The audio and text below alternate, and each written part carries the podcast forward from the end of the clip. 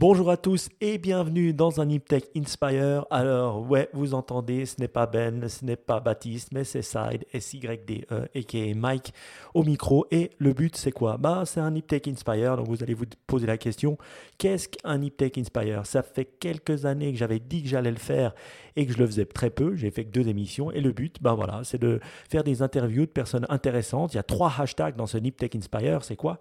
C'est que, un, on va inspirer, hein, comme le dit le mot en anglais. Deux, essayer de comprendre. Et trois, essayer de questionner en interviewant des personnes en français. Ouais, parce que alors je vais essayer dans mon franc anglais et des personnalités intéressantes. Donc voilà, c'est une nouvelle version de Niptech que j'appelle Niptech Inspire où je peux parler à des gens et puis me faire plaisir. Aujourd'hui, qui est-ce qu'on invite? Alors c'est pour le troisième, mais les deux derniers, c'était il y a au moins une année, donc euh, il compte plus. Euh, c'est une personne qui s'appelle Gelson Fernandez. Si vous connaissez pas Gelson Fernandez, Gelson Fernandez, c'est un des plus grands joueurs de foot suisse. Pourquoi il est très connu en Suisse? Pourquoi? Parce qu'il a déjà joué maintes et maintes fois en équipe nationale suisse. Deux, il a marqué le but euh, contre l'Espagne et il est défenseur en plus, ça veut dire beaucoup, qui nous a fait gagner contre l'Espagne et qui nous avait fait aller, je sais plus, il nous redira où, je me souviens plus. Mais en tout cas, voilà, c'est une personne qui vient du canton du Valais euh, euh, en Suisse, donc la Suisse romande, et qui joue euh, professionnellement du foot. Donc il a joué en Angleterre, en Italie, au Portugal. il joue maintenant à l'Eintracht Francfort et c'est une personne que je connais depuis un petit moment déjà et il me fait plaisir de l'avoir. Alors pourquoi je l'ai aujourd'hui? Bah Parce que, un, il a dit oui, et deux, parce que je trouve que c'est une personne intéressante qui va nous parler de ce qu'il fait, de sa carrière, de où il va, et puis de ce qu'il a fait jusqu'à maintenant. Et j'espère qu'il va pouvoir nous inspirer par ses paroles. Je laisse la parole à l'interview avec Gelson. Voilà, bonjour à tous. Et oui, comme je vous l'ai expliqué dans l'intro, je suis avec Gelson Fernandez. Salut Gelson. Et quel tu vas? Ça va très bien, en tout cas, content de t'avoir euh, sur le podcast. Ça fait longtemps qu'on discutait, toi et moi, dans Ferrin, mais qu'on n'avait pas vraiment mis la date. Donc, le, confinement de tous nous permet de, de, trouver une date dans nos agendas et surtout ton agenda euh, surbooké. Non, mais c'est vrai qu'on en a, on en a parlé. J'étais à quelques-uns de, de, vos podcasts, vous avoir été euh, dans, dans plusieurs totalement perdus, avec toute dignité. Euh, mais euh, le temps, l'occasion, sympa de, c'est sympa de le faire et je m'en réjouis. Oui, exact. Alors, euh, c'est vrai que NipTech égale tech, mais là, on est plutôt dans des NipTech Inspire. Le but, c'est pas trop de parler tech. Bien sûr, on pourra savoir qu'est-ce que tu aimes dans la tech, mais c'est plutôt, bah voilà, il y a ces trois hashtags inspirer, euh, questionner et puis apprendre. Voilà, c'est un peu ça. Donc, le but, c'est pas, on va pas, je vais pas te faire euh, des tests sur la tech. Donc, t'inquiète pas, Gelson. En fait, bah voilà, on se connaît maintenant depuis presque deux ou trois ans. Je me souviens plus du, temps exact. Trois ans. Et c'est vrai qu'on a pas mal parlé. Et puis, c'est vrai que tu es un, personnage connu. Je regardais encore ton nom, tu es sur Wikipédia, tu es sur plein de, sites comme ça. Donc, quand on tape ton nom, on est, on, est connu. Mais moi, ce que je voulais commencer, c'est un peu par ton, tes débuts, euh, que tu nous expliques un peu comment tu as commencé euh, dans le foot et puis euh, pourquoi à Sion, hein, comme, comme je disais avant dans l'intro, et puis pourquoi tu te retrouves tout d'un coup, toi, pro, alors que je pense que plein de potes à toi qui ont commencé dans le foot ne sont pas professionnels Voilà, petite question. Ben, j'ai commencé un mercredi après-midi avec, euh, avec un pote, euh, David Barma. Euh, qui le fait cet après-midi. Il m'a dit, je vais au foot. J'ai dit, comment ça, tu vas au foot? Il me dit, oui, je vais aux entraînements et tout, à l'école de foot du FC. Et puis, euh, je, suis allé à l'entraînement. Simplement, je suis arrivé à l'entraînement sur de foot. Donc, j'ai été recalé pour le premier entraînement. Et euh, il a fallu me débrouiller pour, pour avoir une, une paire de chaussures. pour, pouvoir m'entraîner et, j'ai la chance, il y a un des, garçons qui a dit moi j'ai deux paires, une elle est un peu plus grande mais je t'amène mercredi tu peux venir avec nous et donc, je suis retourné le mercredi d'après et fait euh, comme ça, à travers les années. Euh, après l'école de foot, les, les, premiers pas en junior, etc., jusqu'au jusqu'au pro. Et tu as commencé, c'était à quel âge cette première introduction au football? J'avais 7 ans. À 7 ans. Non, et puis, 8 ans, 8 ans, pardon. 8 ans. Ah ouais, c'est quand même assez tôt. Je me dis, pour mon gamin qu'on a 3, ça va, il a encore de la marge. Et puis, de tous ces gens, justement, qui ont commencé avec toi, est-ce que tu as tout de suite été très, très fort ou est-ce que tu as travaillé pour l'être ou tu avais directement un petit talent euh, ou un grand talent dans ce domaine? Non, j'avais du talent. Après, euh, je, crois, je crois que pour arriver, quand tu es jeune, de toute façon, tu as du talent. Après, en haut, plus de talent que d'autres, il y a d'autres qui deviennent des joueurs travailleurs, etc. Mais pour arriver où ils doivent avoir des talents. C'est très difficile d'avoir zéro talent ou dans la corde puis d'arriver au, plus haut niveau. Après, ce que j'ai eu, je crois comme tous les gens qui réussissent dans leur domaine, c'est j'ai eu beaucoup de passion et d'amour pour, ce que j'ai fait. Et est-ce que cette passion, amour, euh, elle était, elle t'est venue directement, directement quand tu as mis tes chaussures, euh, tu as eu la balle, tu t'es dit waouh, c'est quelque chose que j'adore faire et que je vais pousser, ou elle t'est venue graduellement, ou comment elle s'est développée cette passion-là? Bah, on, jouait à l'école, à la cour d'école, j'adorais ça. Et foot quoi, je suis un, je suis un footeux dans, dans, dans l'âme.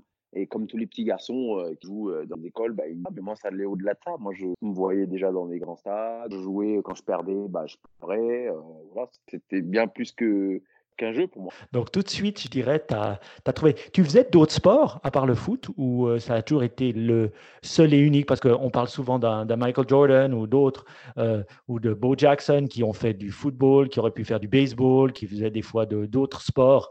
Toi, comment ça se passait par rapport à d'autres euh, d'autres activités sportives? Alors, je faisais du... au départ, je faisais du karaté aussi et le karaté. Donc après, quand ils ont mis les entrées foot le lundi, j'ai dû choisir entre le foot et le karaté. J'ai fait du ping-pong aussi pendant longtemps. Ah. Et euh, ça, ça j'ai perdu la main, mais j'ai euh, le ping-pong le mercredi après-midi. Et puis, euh, voilà, le sur glace, j'étais petit et frêle. J'étais plutôt rapide, comme j'étais petit et frêle. Je recevais déjà des contacts et j'aimais pas trop ça. Mmh. Le hockey, j'étais comme gardien, mais c'était beaucoup trop peu de mouvements pour moi. Et donc voilà, je faisais donc karaté et hockey.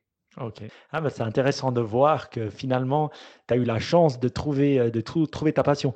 C'est vrai que tu dis, ben, à, ce niveau-là, on a tous du talent, euh, un certain talent professionnel. Après, il y a certains qui bossent. Cette, cette, cette envie de travailler, cette envie de, de dépasser, elle te vient d'où en tant que personne? Bonne question. Je pense que ça doit venir de mes parents. Ils ont deux, de travailleurs, mais j'aime bien me inspirer, me, dépasser, aller au bout de, moi-même. Euh, j'aime bien. Après, euh, dans un domaine que j'aime, hein, tu me connais maintenant, je crois, je dois avoir des, les trucs que j'aime pas, bah, difficile, comme la natation. Voilà, je dois me faire violence.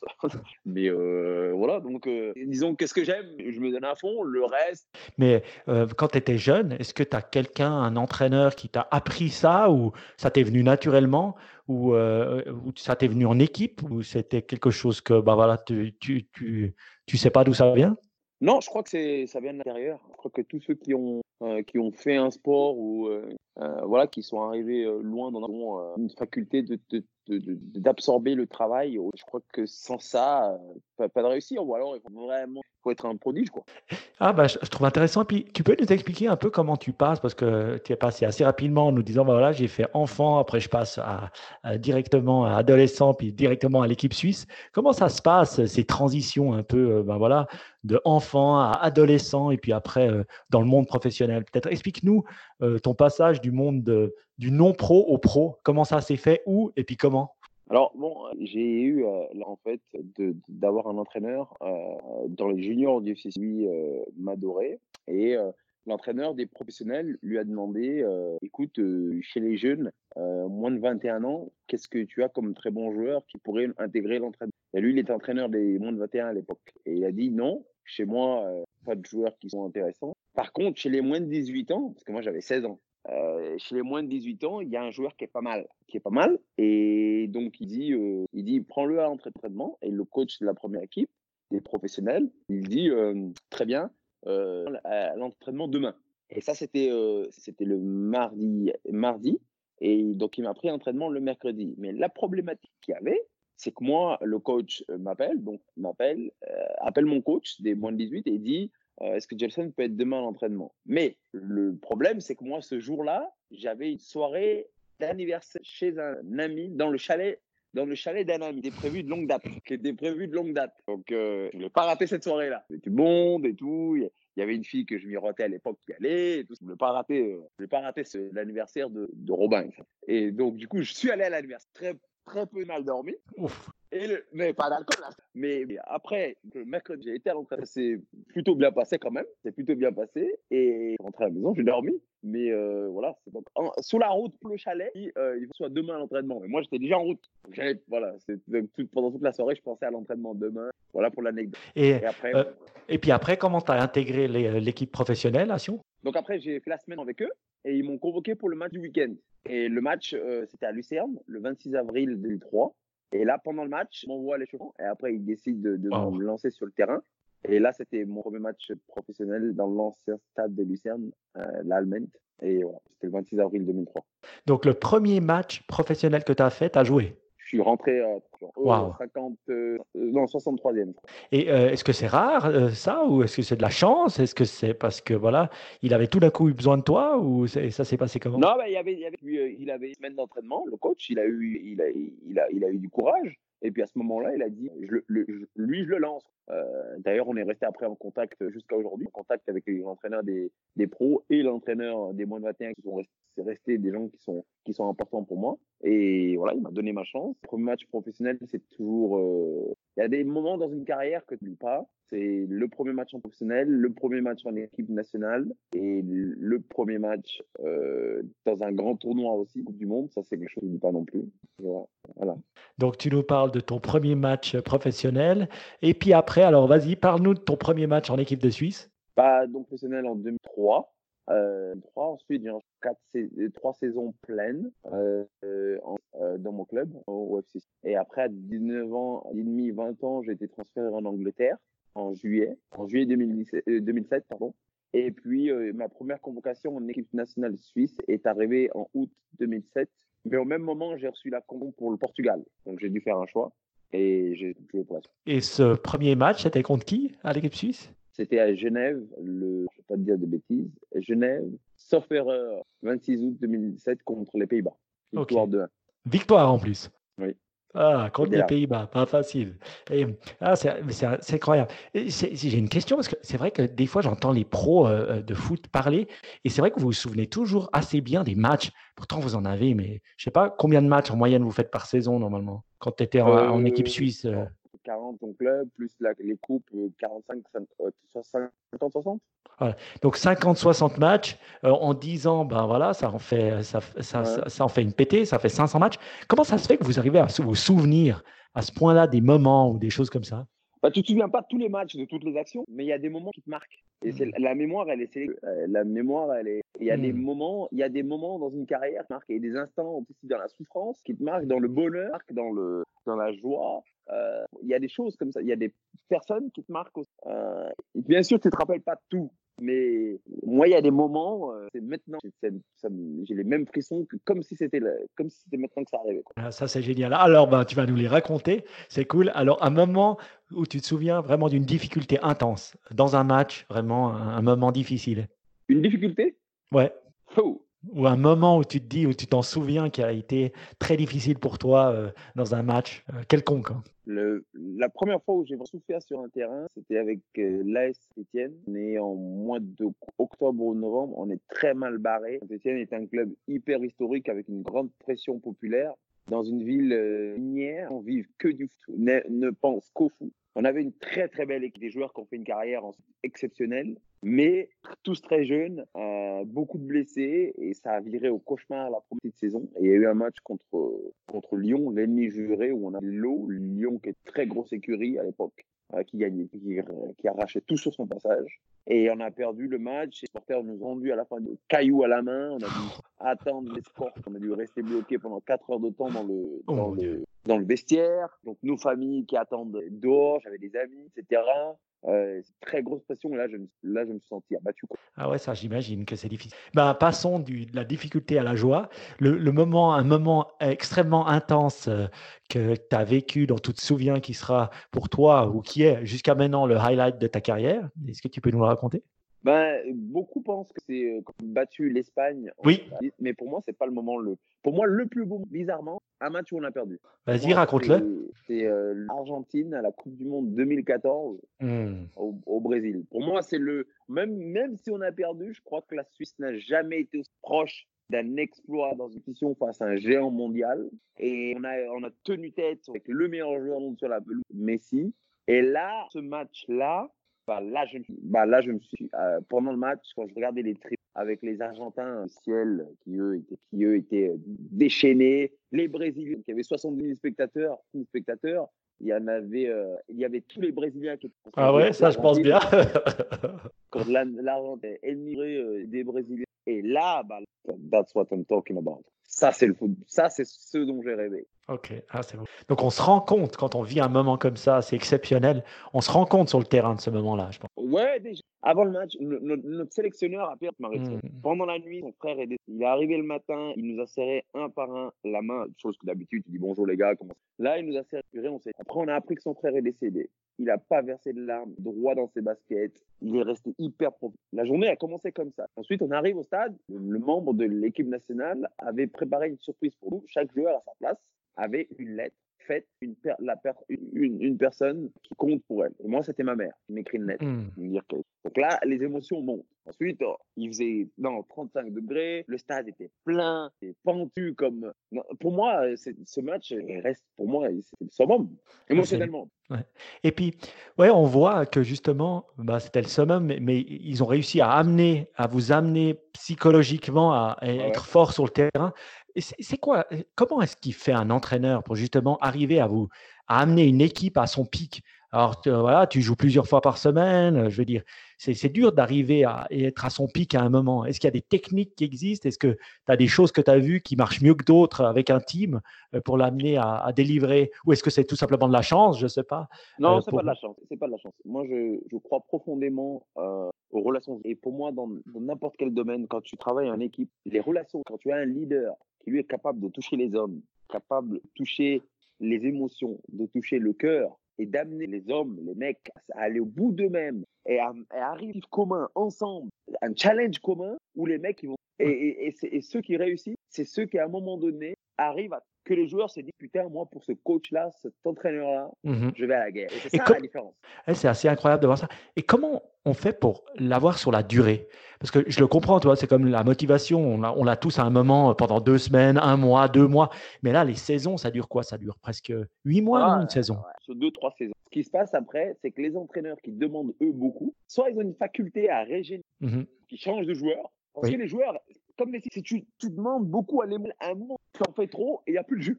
Ah. Il y, a, y, a, plus de... Les tennisman, eux, ils, entre des parties importantes de la saison, des coupures. Tu sais, tu sais mieux que moi, tu, tu adores le tennis. Donc, euh, y a, ils n'enchaînent pas euh, cinq, grands chelems d'affilée. quoi. Mm-hmm. Entre deux, il y a des trucs pour récupérer de l'info. Mm-hmm. Et, le foot, c'est chaque trois jours. Au tout haut niveau, c'est chaque trois jours ou chaque six jours. Et là, deux, trois ans, tu... même les joueurs, ils, pètent. Ils n'arrivent plus. Donc, les entraîneurs qui sont très exigeants et qui arrivent à. Tu ne peux pas transcender les mêmes joueurs pendant. Mmh, mmh. Et donc. il faut qu'il y ait un roulement. Ok. Donc, et, et, toi, comment tu faisais pour garder le jus euh, pour, euh, Je sais que tu as, été dans pas mal de championnats. Est-ce que tu devais changer d'équipe? Est-ce que tu devais euh, bouger pour bah, retrouver quelque chose de nouveau? Moi, moi, j'ai moi, moi, j'ai eu une carrière atypique. Mais moi, j'ai je peux le dire, moi, j'ai aimé changer de club. Pour moi, mmh. pas, la nouveauté, c'est me stimuler. Alors, il y en a mmh. qui fait machin. Moi, j'adorais ça. Nouvelle ville, euh, entraînement, pied, nouveau staff, euh, découverte, quoi. Moi, c'est mmh pas quelque chose qui me dérangeait. Au contraire, je pense qu'aujourd'hui, ça me sert, ça futur, et c'est un truc que, que, j'ai eu de la chance d'expérimenter. Mmh oui, euh, j'ai oublié de vous dire que Jelson parle six langues, et bien hein, en plus, hein, c'est pas mal. Donc, c'est lesquels Français, portugais, français, anglais, allemand, italien. C'est ça, espagnol. Espagnol, ouais, c'est pas mal, franchement. Et puis bien, hein, c'est pas mal. Euh, voilà, donc euh, c'est, il, sait parler. Ça, franchement, parler six langues, ça, ça aide dans le monde entier. Donc, euh, comme quoi, voilà. Et ouais, c'est assez intéressant de voir que finalement, d'avoir bougé, ça t'a stimulé. Est-ce que tu as une équipe qui vraiment, hors l'équipe suisse, bien sûr, qui te tient dans ton cœur euh, dont tu te souviens avec bonheur, une, équipe pour avec laquelle tu as travaillé, euh, euh, c'est bah, laquelle ah, ah, question, si j'ai eu un endroit où je me sentais, ou un club qui m'a le plus touché, et puis très sincèrement, j'ai pris du plaisir partout, partout, des coéquipiers sympas partout, des cons aussi partout. mais voilà, il n'y a pas une équipe qui m'a plus marqué que, que, que, que l'autre. J'ai tout simplement respecté et donné le match pour les équipes euh, qui m'engageaient, qui me payaient par respect du maillot, respect de tout ce que le club faisait pour moi. Et euh, même euh, après, j'ai mon club de cœur qui est Sion, le club mmh où euh, voilà, j'ai grandi à côté du stade. Mon, mon club, de, de, je dirais pas de cœur, mais mon club, mon club, le club avec lequel j'ai une Mais sinon, tous les autres, beaucoup de plaisir à les côtoyer. Oui, on parlait de toi aussi comme une personne ayant une énergie débordante. D'où te vient ce troisième poumon et de pouvoir courir comme ça? Parce que c'est vrai, quand on te voit jouer, on est toujours, on est toujours halluciné de cette espèce de puissance que tu dégages et puis tu as l'air d'être à 150 en continu. Euh, et ça devient d'où ça Et puis comment tu fais pour avoir un troisième poumon? Tu as dû t'entraîner, tu as fait de la respiration, qu'est-ce que tu as fait pour euh, arriver à, bah, je, je, me suis entraîné. la, la, VM, il faut savoir qu'avec l'entraînement à un certain âge, ça se développe. Donc entre 15 et 18 ans, on, a, eu un, on a eu un préparateur physique qui nous faisait euh, des, des, intermittents super. Mmh et puis, à souffrir en fait. Mmh. Donc j'aimais, euh, on faisait des, des, des, des, des des tests. C'est là où, au début des années 2000, c'est là que les premiers tests euh, d'endurance, bip bip, hmm. euh, commençaient à se faire. Et moi, aller au bout de moi-même, voir les autres s'arrêter, et moi, au bord, de la, au, bord de la piste olympique, quelque chose que, que, que j'ai commencé. Au départ, j'aimais pas. Et puis après, comment, comment on appelle cette, cette, cette hormone qu'on décrète quand, quand on, on est à l'effort Oui, ah ouais, l'endorphine. Oui, bah moi, euh, j'ai peux doper à ça. Mmh. Donc voilà, j'ai pris, goût à Mais et puis, comment tu analyses le fait que bah voilà, toi, tu, tu, pousses au maximum à 110, tu cours partout, tu te donnes un max, et que tu as d'autres dans le foot qui sont au même niveau que toi, hein, les professionnels, qui eux euh, bah voilà, vont pousser à des moments et puis reculer à d'autres? Ouais, après, après, après, qui fait ça, donc euh, comme je suis au cœur du jeu, euh, il, y a il, y a toujours, euh, toujours courir. Et puis après, c'est l'interprétation aussi de ton jeu. C'est mon style de jeu. Quoi. Il, y a des, il y en a, qui attendent d'avoir le ballon pour faire une grosse frappe. Moi, mon truc, c'est courir. Mmh. Et ça, c'est vrai qu'en plus, on en parle souvent, ça te, ça, ça te donne du crédit vers les fans. Parce que les fans, nous, on aime les gens qui courent sur le terrain. et on les remarque. les gens, il y, a, des trucs sont, quand quelqu'un mouille le maillot, comme on se redent. Ah, intéressant. J'ai une question un peu. Toi, toi, qui connais bien le monde du foot, quand tu vois une personne avec du succès dans ce monde-là, hein,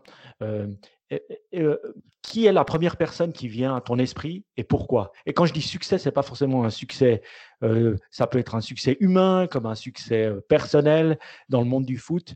qui, pour toi, est, un peu pas le mentor, mais la personne que tu regardes, tu dis ben voilà, ça c'est une personne que, que je pense est bien et fait du bien autour de lui ou est une bonne personne dans le foot? Bah moi, j'aimais bien Beckham. Mmh. Je trouvais que Beckham, lui, euh, malgré tout autour de lui, il aimait profondément le jeu, le terrain. Et puis, une grande faculté d'adaptation. Ça veut dire que même en, en étant convoité à droite, à gauche, etc., il n'a jamais oublié ce qui, ce qui l'a amené là, le terrain. Et puis, euh, beaucoup d'élégance, beaucoup de respect pour le travail.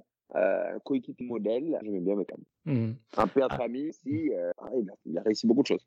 Oui, et c'est vrai que je voyais un reportage de lui euh, avec tous les anciens de Manchester United. Moi, j'étais un grand fan hein, d'Alex ah. Ferguson et de Manchester United. J'ai été un grand fan pendant dix ans, maintenant un petit peu moins, mais je le suis quand même. Euh, je, suis red euh, dans le cœur. Donc, c'est vrai qu'on voyait qu'il leur a quand même inculqué de se bouger, quoi, et puis d'être humble, et puis de travailler. Ça, c'est une chose. il, leur a donné ce qui étaient ses valeurs à lui, Alex, mais aussi les valeurs d'humilité, respect, voilà, et passion, et, ces joueurs, euh, euh, ils avaient cet état d'esprit-là, quoi. Ils avaient cet ADN-là. Ce qui s'est perdu euh, avec, avec, avec le temps. Après, tu vas rencontrer des joueurs qui n'ont pas forcément cet amour du maillot-là, des joueurs qui étaient formés par Sir Alex. Donc, quand ils étaient recrutés, bah, complètement Manchester United. Mmh ah, c'est intéressant de voir, voir tout ça. je, je, parle souvent avec toi et je sais que ben voilà, tu n'es pas le stéréotype du, du joueur de foot, c'est-à-dire tu lis, tu tu t'intéresses à plein de choses hors du football. Euh, euh, d'où ça devient ça, ce côté plus intellectuel dans le foot, d'aimer, d'être curieux, de choses comme ça? Parce que c'est vrai qu'on voit souvent, on attribue le footballeur à quelqu'un qui est un peu à, tort, hein, souvent, mais voilà, qui pense qu'au foot, un peu bébête. Et toi, tu es l'opposé de ça. d'où ça devient et puis comment tu l'as cultivé à travers toutes ces années? Bah, Je pense du gymnase, parce qu'au gymnase, on avait la chance d'avoir des cours qui étaient très variés. Il y a plein de cours que, que, que moi j'aimais. Mon rêve, c'est d'aller dans une euh, que j'ai faite plus tard, mais c'était mon rêve d'habiter euh, pas loin du, d'avoir une vie d'étudiant. Euh, ça, c'était mon grand rêve euh, parce que je trouvais que c'était quelque chose de, de beau.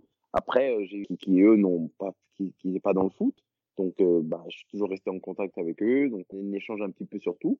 Après, mon entourage, j'ai toujours chance d'avoir des gens posés et qui, ont une certaine intelligence. Je crois que ça aide aussi.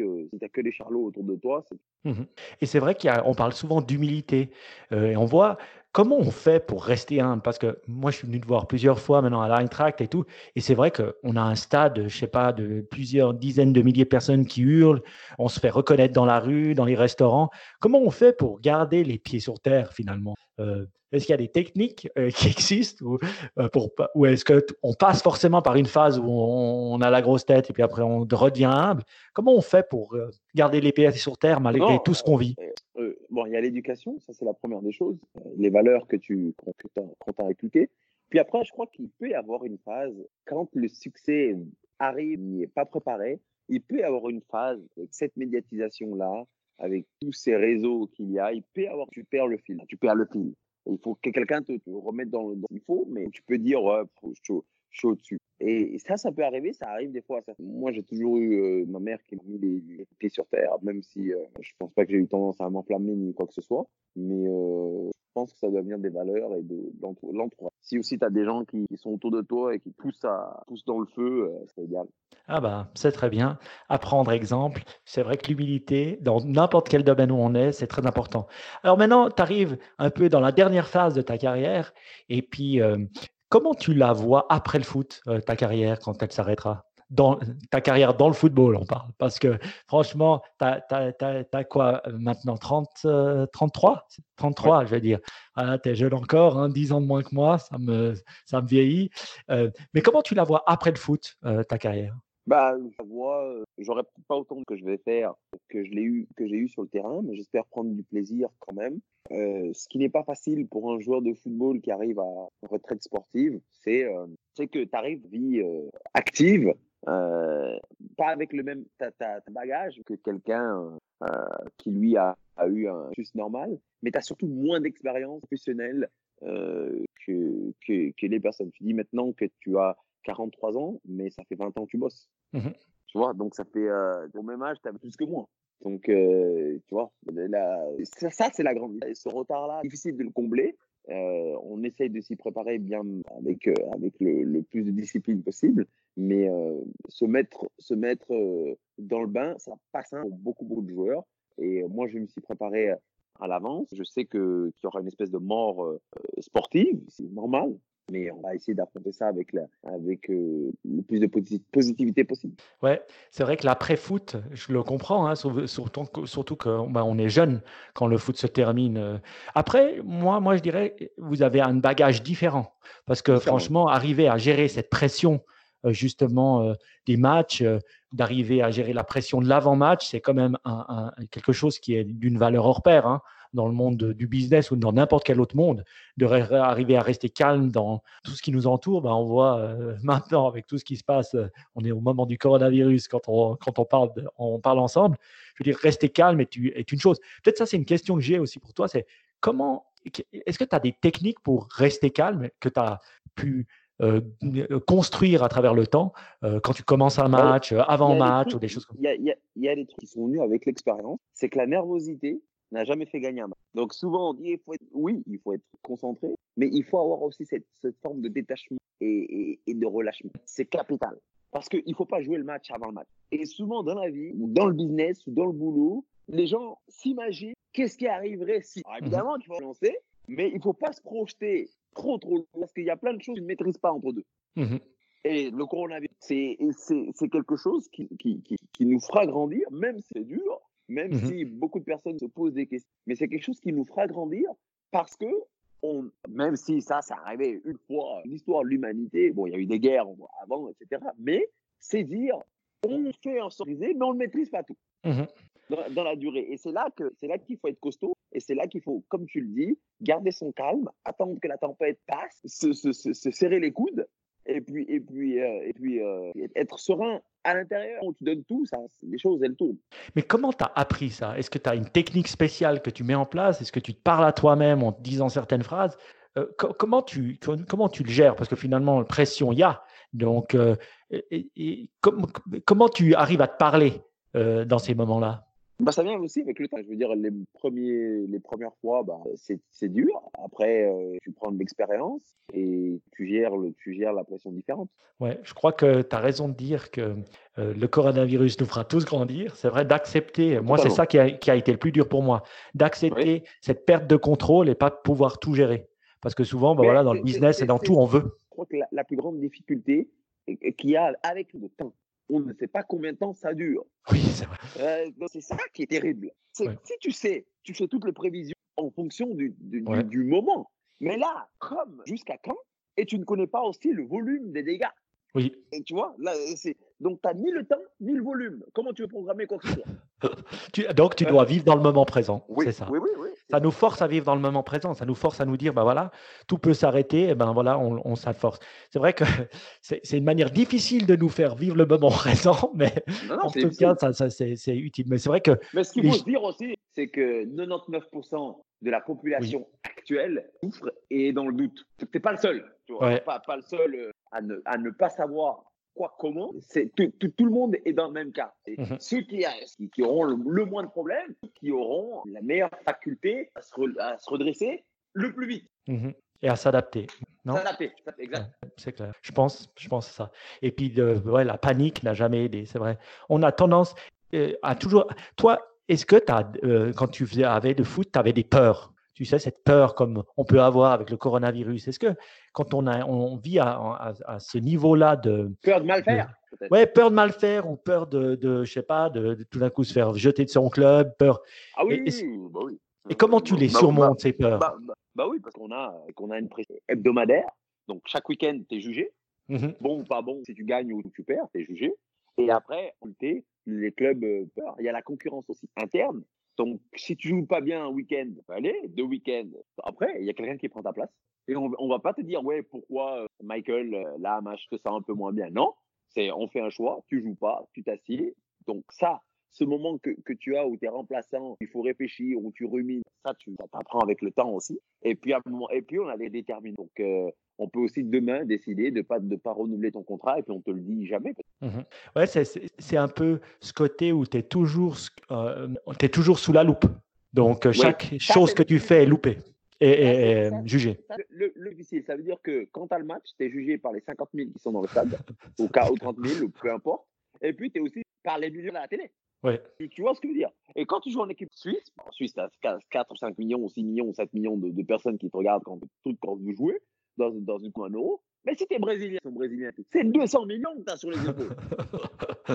Donc, tu, vois, quand tu joues ticket Neymar, tout tu veux. Mais Neymar, il a 200 millions de personnes. Ça, c'est ça, ça, ça. Et ça, c'est ça, c'est une pression. Tu me diras, celui qui doit nourrir. Mhm. Mais, voilà, c'est comme ça que tu, que tu l'apprends au, fil du, du, temps. Et puis, tous ceux qui peuvent te juger finalement. Très bien. Eh ben, j'adore euh, ces mots-là. Euh, on va finir par une dernière petite question. Euh, c'est si tu devais donner un, un conseil à toi-même quand tu avais 20 ans, lequel serait-il? De profiter de chaque instant parce que ça passe vite. C'est bien, c'est beau. Profiter de chaque instant car ça passe vite. Oui. Vive le moment présent. Ouais, c'est beau, c'est beau. Très bien. Ben, en tout cas, un grand merci, Gelson, d'avoir passé ce moment avec moi. J'espère que tu l'as autant apprécié que moi. Euh, je sais que tu es un peu quand même un geek parce que c'était sur tous les réseaux sociaux. Euh, donc, donc, je sais que tu, es quand même là présent, en plus sur Twitter et tout. Euh, c'est quoi le réseau social sur lequel les gens peuvent te contacter s'ils veulent te passer un petit message, te dire un petit coucou gentiment? un, peu tous. Je réponds, je réponds sur tout. Que ce soit Twitter, Instagram ou Facebook, je, je, je réponds, je réponds tout le temps. Ah bah ça, c'est une bonne chose. Des conneries, hein, oui. et justement que... constructif. Ok. S'ils si, si, me demandent pourquoi j'ai pris un carton et perdu leur pari, bah, ça va pas le faire. Mais... c'est vrai que tu m'en as montré pas mal des comme ça, ah, où les gens, ils étaient pas contents parce qu'ils avaient perdu leur pari parce que tu t'étais échappé un carton jaune. Voilà. Ah bah voilà. Ou tu n'avais pas chopé un jaune. C'était ça le cas. Ouais, ouais parce qu'après, ils sont mis à parier sur le. Tant pis pour eux. Voilà. Ah, très bien. Ben, on les mettra dans les notes de l'émission, hein, le Twitter, Instagram euh, le, et, le, et le Facebook de Gelson. Comme ça, vous pouvez aller lui dire un petit, un petit sympa de, de Toon, euh, vous qui écoutez Niptech. En tout cas, ben, ça m'a fait extrêmement plaisir de, de, de, te parler et puis de partager ça avec euh, ce moment. J'adore la façon dont tu parles, ton calme, ton humilité, ta clarté dans l'explication. Donc, franchement, c'est un plaisir de t'avoir comme ami et de te parler aujourd'hui. Donc, un grand merci, Gelson, pour d'avoir pris le temps. Merci à vous. puis, je, je, continuerai à faire tech parce que bah, voilà, c'est la curiosité, il faut apprendre, même dans la difficulté. et puis voilà, faites attention à vous et puis à vous. Merci. Ciao, ciao tout le monde. Ciao, ciao.